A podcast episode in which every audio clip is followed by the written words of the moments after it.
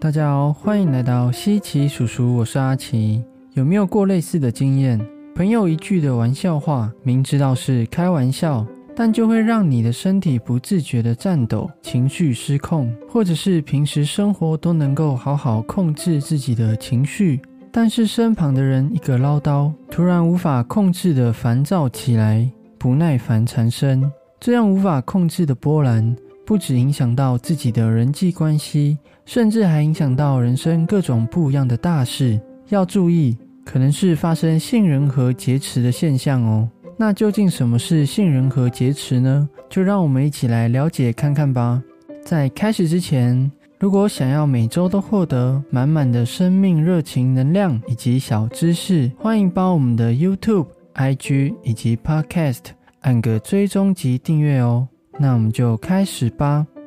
杏仁核劫持是由心理学家丹尼尔·戈尔曼在一九九五年提出的。在《西奇叔叔》第十八集有分享到，人为什么会有情绪？里面提到，杏仁核是由大脑中掌控人情绪的所在地，甚至可以不透过理智的情况下，直接释放情绪，做出反应。换个说法，这些行为也就是原始的生存行为。或有些人会说是动物本能，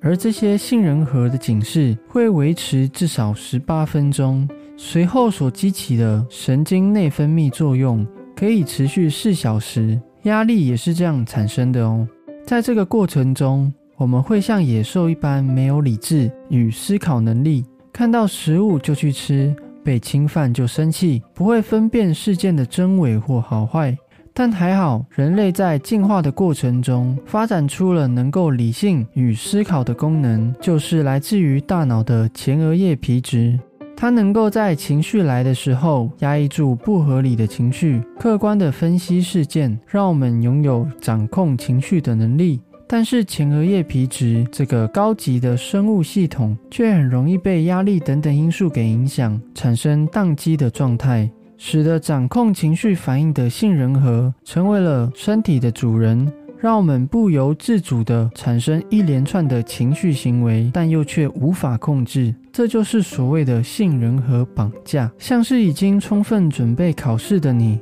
却在面临大考的当下，大脑一片空白；或者是准备好的演讲，但真正上台之后，因为紧张，使得表现差强人意。甚至这种杏仁核的记忆性，只要是遇到与过去类似的恐惧或创伤经验，也会引发杏仁核劫持的现象。像是以前在职场上有被人欺负、羞辱的经验，哪怕换了工作，但是一到了职场，就会不自觉地萌生了压力感，使一样的备战情绪又萌生了上来，产生无法自拔的恐惧感或恐慌感。或是像开头分享的例子，只是朋友的开玩笑，也会触发警报，使得自己爆发情绪。在这个时候，心理学家甚至说道：别人哪怕不断的对我们说“没事，放心”，是没有用的，因为掌控理性与思考的前额叶皮质正处在宕机状态，使得大脑与身体是无法分辨事件的事实，引发各种像是警报的情绪反应。以阿奇的经历来说，像是以前的业务工作经历中，由于那时候的工作环境比较重视纪律与竞争激烈，使得那时候违反纪律，加上以前的不懂事的我，常常被主管不断的沟通，严重可能还被挞伐，导致自己对于权威有了强烈的阴影与恐惧感。直到换了间公司与上司。哪怕他们的个性很亲民、好相处，也常跟我说平常可以像朋友一样，但是自己还是会不自觉的觉得，因为他们是丧尸，有了一层隔阂与心门，甚至一遇见就会有压力，导致变得没有办法像朋友一般正常相处。要解决这些问题。最根本的方法就是用复写记忆的方式，使记忆在杏仁核里面的经验能够被改写，或者是透过学习而有新的好记忆。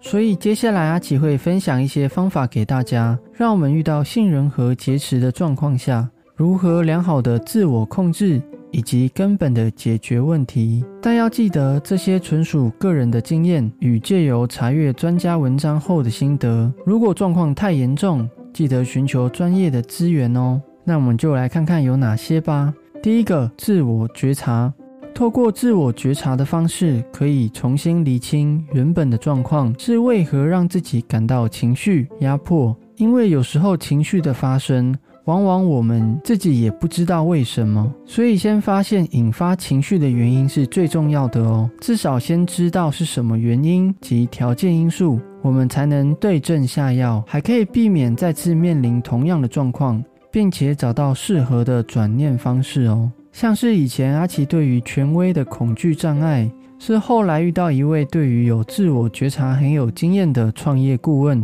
教了我自我觉察的方法，也建议我每天写日记，从中用不一样的角度看看以前的经验。神奇的是，写完日记后，让我更能确定这些过往的事件中，不单单只是权威等因素使问题产生，还有个人不成熟因素、环境因素。人为因素等等，让我更客观的知道，我的恐惧都是自己强加来的。毕竟杏仁核是不能思考的，它只能用简单的条件来判定是否危险。我才明白，我的恐惧就像是看到杯子的影子，以为是蛇一般，让我不断的打草惊蛇。想要了解更多自我觉察的朋友，可以看看西奇叔叔第二集哦。第二个转念。转念的意思就是对过往的经历给予不同的诠释方式，使面临类似的状况的时候，不会一直用旧有的情绪做回应。透过自我觉察后，我也发现现在长大的自己早就已经知道怎么面对一样的状况，要么同样的错早已不会再犯，或者是现在更有勇气为自己做出想要的选择与回应。这些厘清就让我更明白，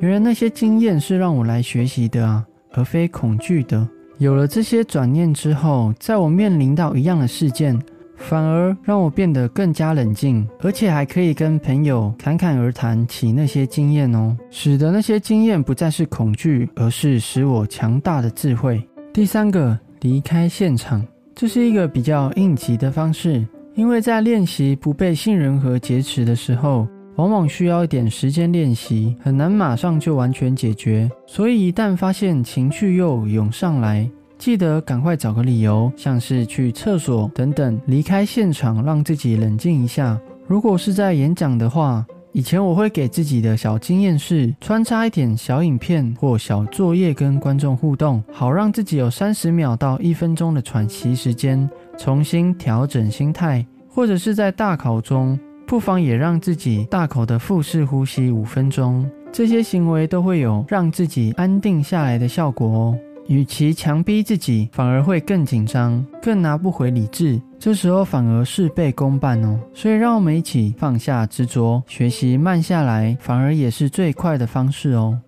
第四个，事后表达，这也是对我来说蛮重要的环扣哦。因为以前到现在，阿奇我都是一个不太表达内心情感的人，所以往往自己的情绪与反应，身旁的人都是不太知道的，使一些对他们稀松平常的情况，自己的内心却是波涛汹涌。这些反应对他人来说，其实都是很难理解的。直到慢慢的自己在自我觉察与看自己写日记中，看到日记中的主角不去表达，而一直让别人误会的情形，感到无法理解。而那个主角正是我的时候，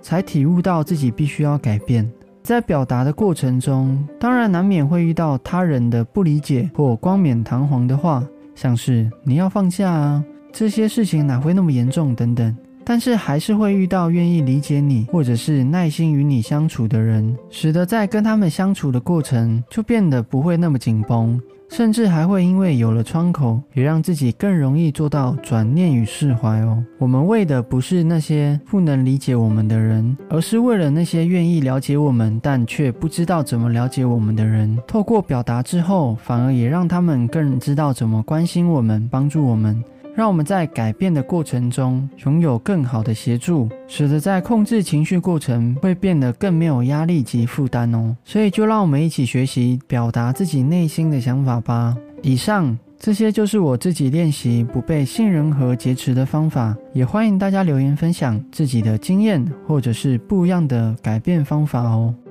最后，希望借由今天的分享，也能够让大家一起学习控制杏仁核的失控。也希望身旁有类似的朋友的人，可以用同理、耐心、陪伴的方式。与对方一同度过难关，因为每个人的同理与陪伴，也会是修复信任和失控的良药之一。而且我相信会有这样的状况，大家一定都不是故意的。所以就让我们一起用包容与学习，修复这失控的情绪与人生吧。如果这部影片有帮助到你的话，也欢迎帮我们按个喜欢及订阅哦。我是阿奇，大家下次见，拜拜。